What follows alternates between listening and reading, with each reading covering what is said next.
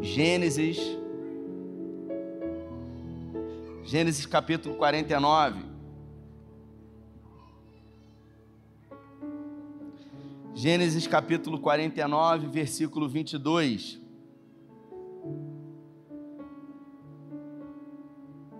Isso. Ela já colocou no telão aqui. E está escrito assim nessa tradução: José é uma árvore frutífera, árvore frutífera à beira de uma fonte, cujos galhos passam por cima do muro. Eu tenho aqui a Bíblia expositiva do do Hernandes Lopes, e ele diz assim: José é um ramo frutífero frutífero junto à fonte. Seus galhos se estendem sobre o muro. Se você pode, feche seus olhos. Pai, essa é a tua palavra e nessa noite em graça pedimos que o Senhor fale conosco. Que essa palavra possa ter a capacidade de abrir os nossos olhos espirituais, a nossa percepção, aguçar a nossa visão, a nossa cosmovisão de vida, de mundo para esses dias de 2022, sobretudo também para o novo ano que daqui a pouco ele chega. Que o Senhor possa e o Senhor pode fazer isso, nos despertar para viver dias extraordinários, dias a serem vividos de uma forma excelente aqui na terra e não de uma forma medíocre ou mediana. É o que nós te pedimos em nome de Jesus. Bom, eu queria na nossa conversa começar fazendo algumas perguntas para você que está aqui e também para você que está em casa. Falava pouco sobre essa história do Bill Gates e sobre a pergunta da repórter que fez para ele: qual é o segredo? E se você olhar nesse tempo presente para o seu lado, para as pessoas bem-sucedidas, para as pessoas que conseguiram chegar a poucos lugares, o que essas pessoas fizeram de diferente? O que pessoas que sonharam e que colocaram no papel os seus sonhos e tiveram a capacidade de tirar os projetos do papel e tornar esses projetos reais? O que essas pessoas têm de diferente de mim e de você? Porque nem toda nem todo sonho se torna uma realidade mas toda realidade, um dia, foi um sonho. E o que essas pessoas têm de diferente? Sabe, o que pessoas que eu olho e que conquistaram o que eu gostaria de conquistar, o que, que essas pessoas têm de diferente de mim? O que essas pessoas tiveram na vida? Será que foi sorte? Será que realmente algumas pessoas são iluminadas?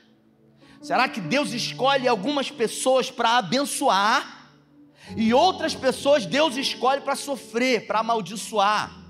Esses aí vão ser exemplo. Esses aí serão como Jó, que sofrerão. A gente sempre, quando fala sobre isso, a gente imagina Jó, uma vida de sofrimento, uma vida de dor, e a gente não se, se dá conta de que Jó foi muito abençoado. Jó foi o homem mais rico do Oriente Médio. Jó não era rico, Jó ele era multimilionário. Jó, ele era alguém que produzia muito material para fabricação de roupas. E quem produz muito, muito, precisa, obviamente, de uma boa logística. E Jó tinha. Jó tinha centenas de camelos, e os camelos servem para fazer rota de transporte no deserto. Jó tinha centenas de jumentas, que era uma espécie de carretas que transportava tanto aquilo que ele plantava como a, a lã das ovelhas que eram tosadas. E Jó perdeu tudo que tinha. Será que Deus resolveu abençoar mais a Jó? Será que Deus resolveu abençoar mais a Ralã do que a mim? Ah, você tem sorte. É claro que às vezes a gente não, não entra muito nessa questão, sabe? Talvez você conheça pessoas que não têm o segundo grau, que não passaram por uma universidade. É igual o pai que chegou para o filho, o filho chegou para o pai e disse para o pai: Pai, eu vou abandonar a, a Estácio. Ele estava fazendo faculdade na Estácio. Aí ele falou: Não vou estudar mais. E o pai falou assim: Ué, que história é essa? Que conversa é essa que você não vai abandonar, vai abandonar a faculdade? Você vai parar no meio do curso? Ele falou: Vou. Porque o Bill Gates não terminou a faculdade. Porque o, como é que é o nome daquele? Steve Jobs, ele também não concluiu a universidade. E eu vou parar no meio do caminho. E o pai disse para ele: Mas eles abandonaram Harvard. Você quer abandonar Estácio? Nada contra. Se você trabalha na Estácio, por favor. Mas a gente acredita que aquilo que algumas pessoas fizeram, uma espécie de simpatia, se eu fizer, eu posso. Tem gente que olha e acha que é o nome. Não, é o nome da pessoa, ou é o sobrenome. Um dia eu vi uma pessoa falar assim para mim: eu não sei o que, que eu fiz a Deus para nascer com a família que eu tive. Porque eu, quando olho para a minha vida, ele disse, eu acho que existe uma certa injustiça. Aí eu disse: injustiça é, por exemplo, Fulano não fez nada, nasceu numa família que o pai era rico. E eu entrei na fila e quando o anjo me despachou, mandou para uma família que não tinha nada. Meu Deus. Você não acha isso uma injustiça? Aí eu parei e falei, hum, realmente. Faz sentido isso que você está dizendo. Mas talvez o pai dele tenha feito aquilo que seu pai não fez. Faz sentido isso, sim ou não? Então, você não pode mudar aquilo que o seu pai fez. Se você não teve um pai que lutou para dar condições a você, você pode mudar isso na sua relação com o seu filho. No Salmo 73, Asaf, um levita, e eu gosto muito do Salmo 73, se você puder refletir sobre ele em casa, ele retrata as queixas de um levita, de um servo de Deus, de alguém que cansou de fazer o certo. Sabe quando você faz tudo direitinho que é certo e só, me perdoe a expressão, Darlito, só toma na cabeça? E chega uma hora que você cansa. Chega uma hora que em algum momento você questiona, mas eu não posso questionar, porque vai que Deus me castiga. A gente tem essa ideia de que Deus castiga. Então, nós não podemos questionar nada. Na quinta-feira eu disse que Deus não tem problema com queixas. Deus tem problema com pecado. Deus tem problema com mentira. Em nenhum lugar da Bíblia você vai ver Deus se enraivecer ou se enfurecer com quem questionou ele, como por exemplo Gideão. Ele chegou, o anjo chegou para Gideão, que estava malhando trigo num lagar, numa caverna, e o anjo disse para ele: ah, Deus é contigo, varão valoroso. Pensa num cara que estava igual um rato, escondido há sete anos, fazendo a mesma coisa e perdendo para os medianitas. E aí, é gente que está fazendo o que é certo, está fazendo o que é certo, está fazendo o que é certo. Sabe assim, está tomando só na cabeça, tomando só na cabeça. E de repente o anjo vai e fala, animando ele. Deus é contigo, varão valoroso. Só que Gideão já estava pilhado, Gideão já estava cansado de fazer o que é certo, sabe? E perder para os midianitas. Aí ele simplesmente falou para o anjo: se o Senhor fosse comigo, tudo o que está acontecendo não aconteceria. E você acha que o anjo ficou assustado? Você acha que de alguma maneira Gideão surpreendeu Deus? A gente não surpreende Deus, porque o salmista diz que antes que venha uma palavra na nossa boca, Deus conhece. No Salmo 73, Asaf fala: Por um momento eu tive inveja. E a gente acha que não existe essa palavra dentro da igreja. Tem. A gente, a gente que é crente diz, ah, tinha inveja branca. Não, é inveja preta mesmo. A gente tem inveja às vezes. E Asaf teve inveja dos ímpios. Por quê? Porque ele começou a olhar para o lado e ele falou: eles prosperam, eles enriquecem, eles não adoecem, eles são fortes. Ele teve coragem de botar para fora aquilo que estava aqui dentro, aquilo que estava, sabe, carcomendo ele vivo, aquilo que estava fazendo com que ele parasse de ser quem ele era. Porque quando a gente faz a vida inteira aquilo que é certo e a gente olha para o lado e vê quem não está fazendo prosperar no primeiro momento, a gente se sente injustiçado e nós somos tentados a nos deformar. Nós somos tentados a adulterar. E a gente, quando fala essa palavra, adulterar, a gente acha logo que é o pecado sexual, que é o pecado cabeludo, mas na verdade, adulterar é basicamente mudar a sua composição original. Afinal, eu vinha com meu carro na reserva, na Vinha Lagos, e aí eu falei para o pastor Giovanni, cheguei a entrar no posto e era um posto sem bandeira. Eu vi uma bandeira meio que xing-ling, eu falei, hum, não vou parar aqui não. Aí ele falou, coloca, a gente vai ficar a pé. Eu falei, se ficar a pé, a Via Lago vai rebocar a gente, mas eu não vou botar aqui. Porque ali pode ter combustível, combustível adulterado. Então, adulteração é quando existe uma mudança da composição original. Você deixa de ser puro como você um dia foi. Você sofre uma modificação. E esse texto, se puder colocar, esse texto é um momento onde Jacó ele resolveu abençoar os seus filhos.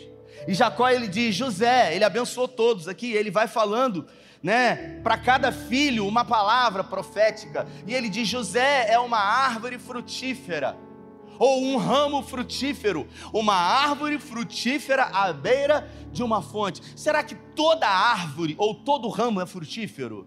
Não é. Tem árvores que não são frutíferas. Tem ramos que, mesmo tendo condições de dar frutos, não dão frutos. E se a gente observar José, e eu queria falar um pouco sobre José nessa noite, José, ele nunca foi evidente, ele sempre foi eficiente, porque nós temos uma síndrome de achar que quando fazemos o nosso melhor, nós evidentemente temos que ser o primeiro em tudo, temos que estar em evidência, mas existe uma diferença entre evidência e relevância. Você ser evidente e você ser relevante são coisas totalmente diferentes. Se você observar, Zé, na história de José, o seu xará, José nunca foi o primeiro em nada, mas ele foi fundamental em tudo que ele fez. Por exemplo, na casa do seu pai, ele não foi o primeiro, ele não foi o primogênito. O primogênito, o pai dele quis ser, Jacó, e passou a perna, e mentiu, e enganou, e deu volta, ludibriou o pai com a ajuda da mãe, enganou o irmão, uma confusão. Tudo para ser o evidente, tudo para estar em evidência, para ser o primeiro. E o que, que ele ganhou com isso? Ele perdeu, ele pagou um preço caríssimo por isso. E agora no final da vida ele diz: José, você é um ramo frutífero. José, quando nasceu, foi o último. Mas ele, mesmo sendo o último, o que, que ele fez, Robson? Ele serviu. E ele serviu de todo o coração. Ele dava o seu melhor ele fazia com, com alegria, ele servia o seu pai, ele servia os seus irmãos, e ele era alvo de crítica dos irmãos, por quê? Porque ele era diferente, porque ele fazia o melhor. Não era o melhor no padrão dos irmãos, não, você é melhor do que eles, não era um nível de comparação, era um nível de excelência e de serviço. A gente vive, irmãos, num mundo tão competitivo que tudo que a gente faz é medido por competitividade. E a gente acaba percebendo que a gente não pode entrar, sabe, nesse ritmo competitivo de que a gente tem que ser melhor do que os outros. A gente pode simplesmente ser diferente. E José, ele aprendeu a lidar com críticas desde cedo, porque os irmãos criticavam ele os irmãos debochavam dele, e o que em contrapartida ele fazia diante disso? Ele continuava sendo quem ele era. Tem gente que quando recebe crítica se deforma, tem gente que quando é criticado sofre adulteração, deixa de fazer da forma como estava fazendo. Por quê? Porque fica preocupado com o que as pessoas estão pensando. Fica preocupado em agradar todo mundo, você não vai conseguir agradar todo mundo eu jamais vou conseguir agradar todo mundo. Você... Me permita que você simplesmente acha que eu acho que todo mundo me ama, que todo mundo gostaria que eu fosse o pastor dessa igreja. Eu, irmãos, eu tenho um senso crítico. Eu me lembro quando eu era o pastor auxiliar dessa igreja e o pastor não vinha. E eu entendo perfeitamente como é que funcionava. Eu era o pastor auxiliar. E quando eu já vinha com o microfone e vinha para cá, sabe, Boa noite, igreja, paz do Senhor. E eu via 12, 15, 20 levantando para ir embora. E naquele momento você precisa ter uma saúde emocional para decidir se o fato daquelas pessoas rejeitarem você vai interferir no seu papel, naquilo que você vai fazer. Me lembro que havia ouvido Cláudio Duarte no início da sua caminhada dizer quando pregava na sua antiga paróquia e o pastor lhe dava poucas oportunidades, as pessoas iam embora. E ele, um homem de autoestima elevada, dizia: "Tá tão bom que eles estão saindo para chamar mais gente para ouvir". E todas as vezes eu pensava nisso. Vão buscar mais gente, porque já sabem que sou eu. Você precisa aprender a ter métodos para lidar com as críticas que vão fazer sobre você, que vão fazer sobre o que você faz, que vão fazer sobre o que você fala, que vão fazer sobre o que você pensa. Colocamos uma decoração de Natal lá embaixo, sabe, linda, para você bater foto, linda, tá lá embaixo. Você pode sair daqui e bater. E eu quase que me atrevi a botar uma árvore de Natal, o irmão falou, pastor, árvore de Natal já acha que é demais. Eu falei, não, eu tenho uma de dois metros lá em casa, eu adoro árvore de Natal. Mas na igreja não. Se eu pudesse, eu botava aqui no altar. E aí, eu falei, não, ano que vem a gente vai botar árvore de Natal. Mas vai ter gente que vai falar, as pessoas sempre vão falar de você. As pessoas, elas sempre vão falar de um jeito ou de outro elas sempre vão achar argumentos teológicos para dizer coisas sobre você. José, ele foi criticado, ele foi o último dos seus irmãos, e por obedecer e por servir com excelência, os irmãos o venderam. Ele estava servindo o seu pai, ele foi vendido como escravo no Egito. E de repente ele é lançado como escravo no mercado de escravos. E um homem chamado Potifar olha para ele, olha para os dentes dele olha para a aparência dele e fala para ele: Vou levar você para minha casa. E a Bíblia fala que quando ele foi para a casa de Potifar, ele deu o seu melhor. E por dar o seu melhor, fazer o seu melhor, ele fazia com excelência. Ele não era evidente, não estava em evidência, mas ele fazia o seu melhor. E quando ele dava o seu melhor, sabe o que acontecia?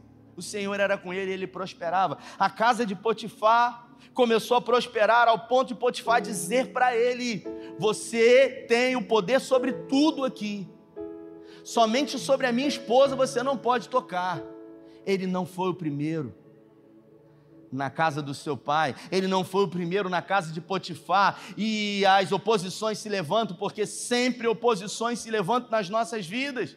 Porque quem serve a Deus também sofre oposições. Porque quem serve a Deus, o diabo também se levanta. Paulo diz que abriu-se uma grande porta para ele em Éfeso, mas muitos adversários se levantaram.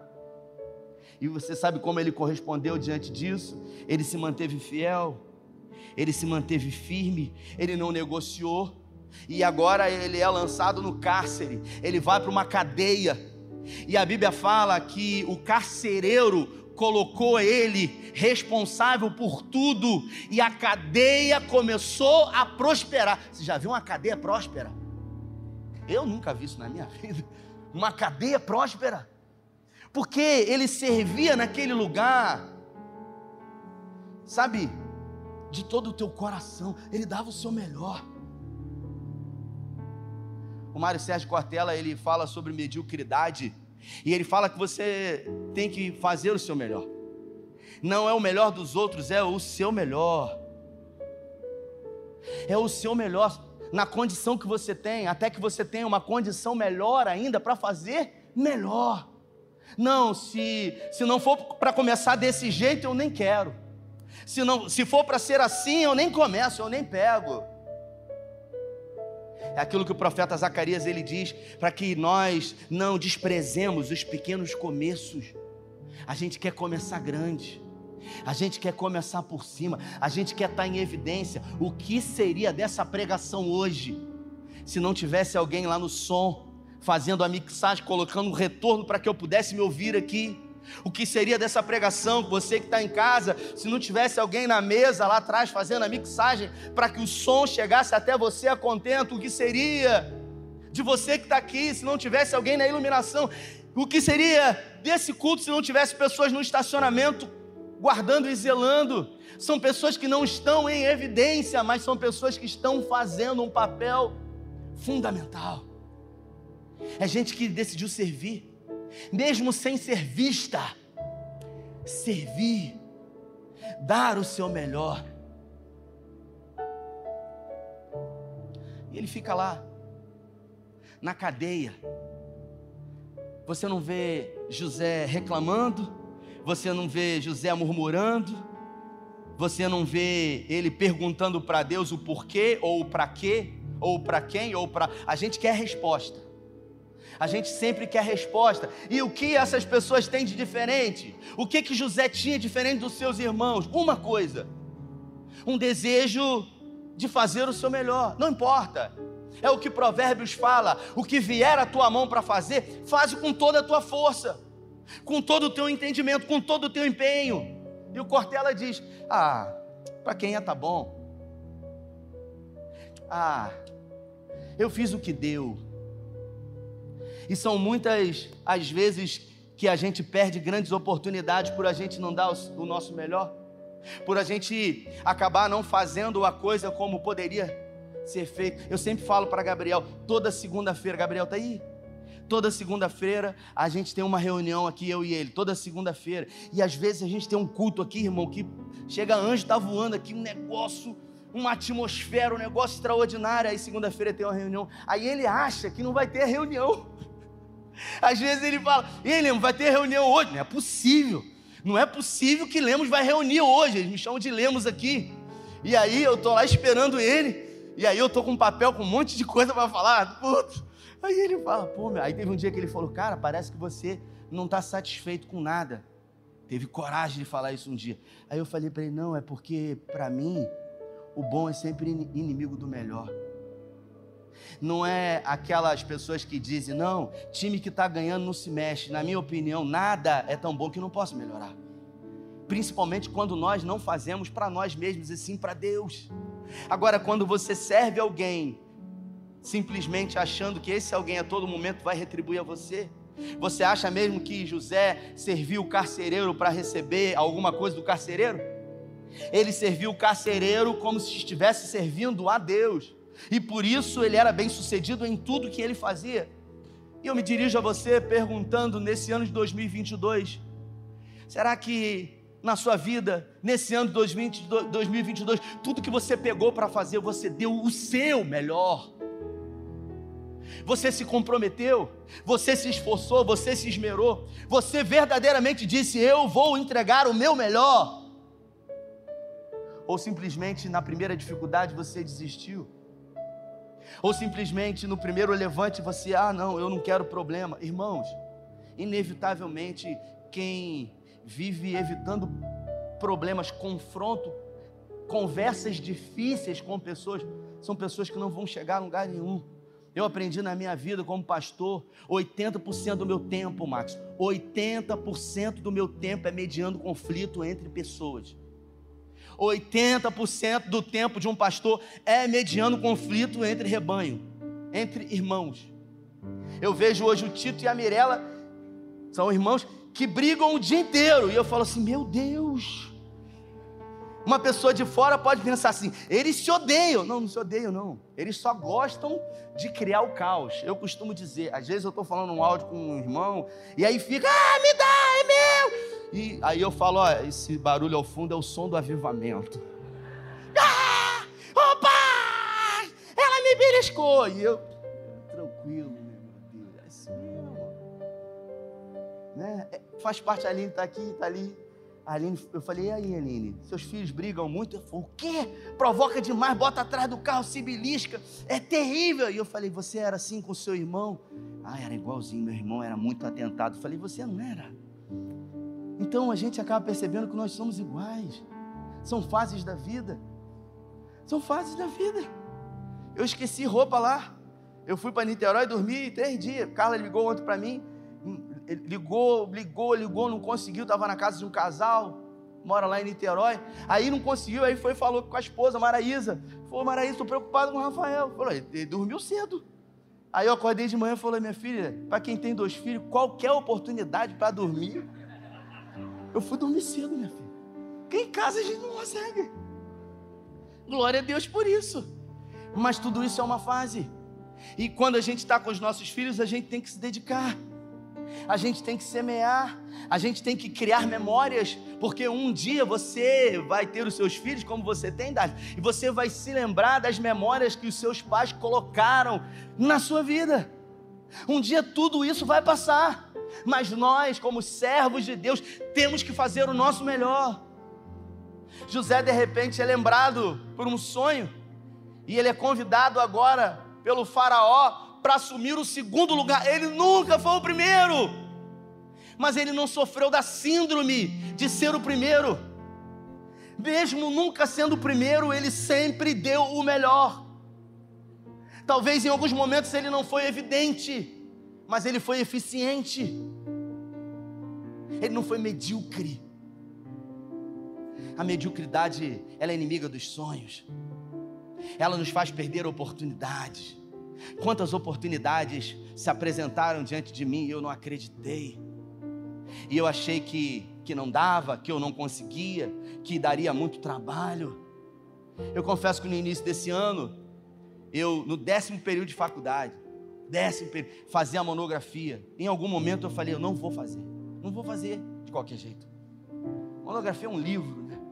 Livro. Falei, meu Deus, eu não vou levar de qualquer jeito esse negócio. No final, agora, e eu falei com Carlinha, falei, Carlinha, eu vou trancar. 2022 eu vou respirar e 2023 eu termino esse negócio. Eu faço a monografia e já aproveito, faço um livro e publico o livro. E vai ser um livro. E ela falou: Você é que sabe. E eu falei: Porque eu quero dar o meu melhor. E eu sei que em 2022 eu não tenho condições de oferecer o meu melhor. Então eu dei um passo atrás, eu decidi. Por entender que naquele momento eu não daria o meu melhor mas vamos levar de qualquer jeito. Para quem é, tá bom. Ih, tem gente aí, tem um fulano que faz, eu sei mais ou menos, é um esquema que. São sementes que a gente lança. E tudo o que você planta, mais cedo ou mais tarde, inevitavelmente você vai colher. E a gente já está com a lista pronta de 2023. Porque a minha já está pronta. E o primeiro item é perder 10 quilos. 10 quilos. Todo mundo tem 5 quilos para perder. Todo mundo tem 3, 4, 5 quilos para perder. E o segundo é ter mais intimidade com Deus. E o terceiro, né, é fazer investimentos para você ter uma tranquilidade. Mas o que que a gente está fazendo para esses itens se tornarem realidade? A gente é especialista em sonhar, mas não tão especialista em tirar do papel, em executar a gente observa que José ele tinha uma característica muito diferente dos seus irmãos. Ele tinha atitude. Ele tinha atitude. Ele não sabia onde ia dar, ele não sabia o que ia acontecer, mas simplesmente ele dava o seu melhor, ele se posicionava, ele servia. Aquilo que ele fazia ontem, hoje ele procurava fazer melhor do que ontem. Ele tinha como alvo de comparação ele mesmo e não o outro. Eu me lembro que quando comecei a pregar, Jefferson, eu entrava em crise, porque eu vi os irmãos que gritam e eu não gritava. Tem gente que grita. E eu falava assim: o pessoal gosta de quem grita. Aí um dia, sem brincadeira, eu fui chamado para um congresso numa igreja Assembleia de Deus. Olha, botaram meu, a minha foto no banner, tinha até fogo atrás. Eu falei, meu Deus. Falei, gente, não avisaram para esse cara que eu não grito, cara. Que eu não sou aqueles pastores. Eu não sou assim, eu não grito, cara. Falei, meu Deus, que doideira, cara. Falei, rapaz, vai dar ruim esse negócio. E eu falei, Senhor, peguei a palavra, até fiquei pegando uns textos mais pentecostal. Falei, eu sou muito, eu tenho que gritar hoje. E eu fui, Railan, sabe? E eu, meu irmão, comecei a gritar naquele negócio. Eu falei, rapaz. E foi horrível, cara. Foi horrível, porque eu quis ser quem eu não era. E todas as vezes que a gente quer lutar com as armas que não são nossas, a gente não vai conseguir. Davi, quando fantasiaram ele de Saul, ele falou: Eu não consigo com isso aqui, porque essas armas não são minhas. Eu não posso ter sucesso sendo quem eu não sou. Eu preciso lutar as minhas guerras sendo quem eu sou, com as armas que eu tenho. com as habilidades que eu desenvolvi. A gente quer é o passo de mágica. Poxa, tá chegando o dia 31 e tem a mega da virada, seria tão, pastor, eu abençoaria tanta gente. tem gente que fala isso. Seria tão bom. Você acha mesmo que Deus precisa? Você acha mesmo que Deus quer? Você acha mesmo que você resolveria os problemas de muitos? A gente está sempre buscando, irmãos, um jeitinho, uma maneira, uma forma. O que Deus deseja de nós é obediência. O que Deus deseja de nós é que possamos servir a Ele.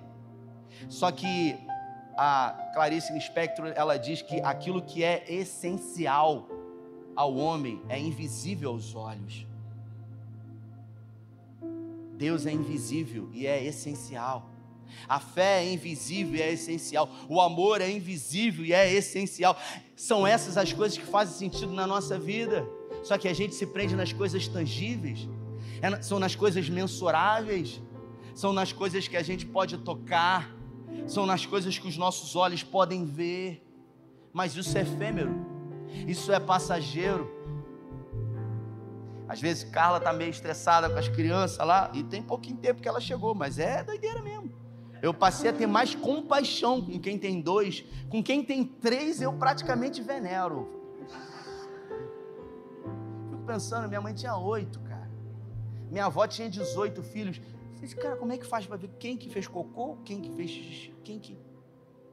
Acho que um deve cuidar do outro e naquela época era assim. Mas a gente acaba percebendo que, ou de um jeito ou de outro, o tempo vai passar. O que vai definir é a forma como eu vou realmente empreender e marcar o tempo na vida das pessoas. As memórias. Memórias que, quando estiverem grandes, eles vão poder dizer de investimento de tempo. Eu cheguei cansado, irmãos, de Niterói. E quando eu cheguei em casa, Tito já me deu o um beijo e falou: Papai, brinca de Hot Wheels comigo? Eu falei: Meu filho, quando o papai chegar da igreja à noite, papai brinca. Papai tem que terminar a mensagem de hoje. Ah, papai, brinca comigo de Hot Wheels. Aí eu fico naquela guerra, meu Deus, só um pouquinho, porque eu sei que todo o tempo empreendido ali são sementes que eu vou lançar de um ramo frutífero. José não se deformou. No final da sua vida, José teve dois filhos, Efraim e Manassés. Um dos seus filhos, ele resolveu colocar o nome Deus me fez esquecer o tempo de sofrimento. Tem gente que batiza o nome do filho com o nome da boa, Icabode. Foi-se a glória de Deus. Ele resolveu dar um significado positivo, mesmo recebendo o mal. Ele disse: Deus me fez esquecer. E o outro, Deus me fez prosperar numa terra estranha. Observe que nas palavras de José, claramente nós vemos a palavra Deus à frente de tudo. Ele não tinha o controle do que ele estava passando, mas sabia que Deus não havia perdido o controle. Então, se você quer saber o segredo das pessoas que são bem-sucedidas, o segredo das pessoas que prosperam, são pessoas que fazem o seu melhor. 80% da população humana trabalha pelo dinheiro, mas as pessoas que realmente têm dinheiro, elas não trabalham pelo dinheiro, elas trabalham por um propósito maior, por sonhos, por realizações. José poderia ter se vingado dos seus irmãos, sabe o que, que ele fez? Disse para os seus irmãos: Deus transformou o mal que vocês me fizeram em bem. Não é gente que quer prosperar para se vingar, não é gente que quer enriquecer para mostrar para quem não gosta e no lugar que foi humilhado, quem me viu passar na prova não ajudou, quando vê na bênção vai se arrepender. É a oração do concorrente essa. Essas músicas cantam lá no concorrente. Queria que você ficasse de pé. E eu queria pedir o Espírito Santo de Deus que despertasse você para que ainda nesses poucos dias de 2022 você entender que você pode dar o seu melhor. Você pode dar o, o seu melhor no seu casamento. Você pode ser um marido mais presente, uma esposa mais atenciosa. Você pode ser um marido mais longânimo Você pode ser uma esposa virtuosa. Você pode ser um funcionário melhor. Você pode ser um patrão melhor. Você pode ser um, um filho melhor, uma mãe melhor, um pai melhor, um avô melhor. Você pode ser um servo melhor, um filho de Deus melhor. E isso não tem a ver com milagre, isso tem a ver com atitude. Isso tem a ver com semente. Que quem planta colhe. Inevitavelmente, a semeadura é opcional, a colheita ela é obrigatória. Às vezes eu me reúno com pastores lá na sede, são muitas filiais, eles me perguntam qual é o segredo do ser em Cabo Frio, que está crescendo. Eu falo para ele, minha avó dizia para mim que do céu só cai água, mesmo assim de vez em quando. Tem que trabalhar, tem que chegar cedo, tem que sair tarde, tem que saber dividir o seu tempo entre família, entre igreja, entre amigos. Tem que servir com excelência. Tem que saber lidar com críticas. Eu recebo mensagem no meu direct do Instagram que eu tenho vergonha de falar coisas que pessoas me dizem. É, é verdade. Mas eu não tenho controle sobre o que as pessoas dizem, eu tenho controle sobre aquilo que eu recebo. Ah, não, são críticas construtivas. Não existe crítica construtiva, existe crítica. A questão é o que você vai fazer com isso. Quem critica, critica. Agora, se você pega isso pro pessoal, acabou, paralisa você. Não quero mais. Igreja tem problema. Não, não, eu vou melhorar. Eu vou melhorar não é porque A, porque B. Eu vou melhorar porque eu quero ser alguém melhor. Feche os seus olhos. Eu creio que se o Senhor colocou essa palavra no meu coração, trouxe você aqui para ouvir.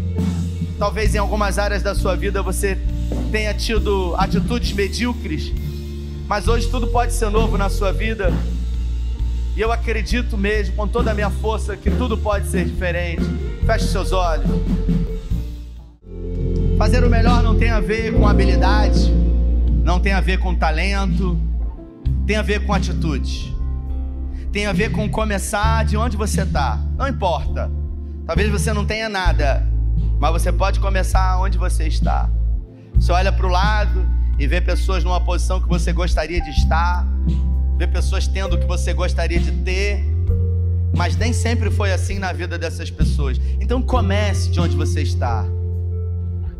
Comece de uma forma simples, mesmo não tendo muita habilidade, não tendo muito talento, mas entregando o seu melhor. Faça daquilo que você faz um culto a Deus. Entregue-se totalmente a isso. Seja excelente em tudo que faz. Não seja mediano, não seja medíocre. Não faça de qualquer jeito, de qualquer maneira. Entenda que tudo que você faz é uma semente que você planta e que certamente você colherá. Por isso, Jacó, que fez tudo errado na vida, e quando olhou para José, disse: Você fez o oposto do que eu fiz. Você nunca quis ser o primeiro. Você nunca disputou, você nunca mentiu, você nunca enganou. Você nunca passou a perna. Você nunca quis ser evidente, mas Deus sempre te honrou. Deus sempre te exaltou. Deus sempre prosperou você, porque é ele que abençoa. A bênção vem dele. O homem faz aquilo que ele pode. Deus realiza impossível aquilo que é aparente aos homens. Pai, diante da Sua palavra, diante de homens e mulheres que estão aqui, jovens, pessoas de meia idade, anciãos, eu quero declarar que essa, essa palavra terá validade nas nossas vidas e que essa semente será lançada hoje no solo e que iremos colher frutos doces e saudáveis. Nós declaramos que seremos ramos frutíferos para a glória do Teu nome. Assim como essa palavra diz que José era um ramo frutífero e os seus cachos eles estavam sobre os muros. Isso quer dizer que a fronteira, as fronteiras foram avançadas, assim como na nossa casa, uma árvore frutífera do nosso vizinho, uma goiabeira, uma árvore de acerola que está no terreno do vizinho, mas que alcança e ultrapassa os nossos muros e que possamos nos desfrutar dos frutos dos outros. Nós queremos abençoar através da bênção que o Senhor nos deu. nós declaramos que seremos melhores do que temos sido, e isso será o bastante para vivermos diferente de como temos vivido. Nos comprometemos, Senhor, profeticamente em viver um tempo novo, dias novos, novas estações, não de palavras, mas de atitudes para a glória do Teu nome. Guarda nossa casa, os nossos filhos, abençoa aquilo que fazemos em prol do nosso sustento. Repreenda o intento do inferno sobre nós, a fúria dele sobre a nossa casa, sobre a nossa família. E que essa semana que começa hoje, comece com uma atitude de colocar em prática tudo o que o Senhor declarou para nós, aquilo que temos o controle. Vamos exercitar o nosso melhor. Aquilo que não temos o controle, entregamos nas Suas mãos porque Teu é o reino, o poder e a glória para sempre. É o que oramos em nome do Pai, em nome do Filho e em nome do Espírito Santo. Se você crê e recebe, dê a melhor salva de palmas a Ele. Deus te abençoe, valeu.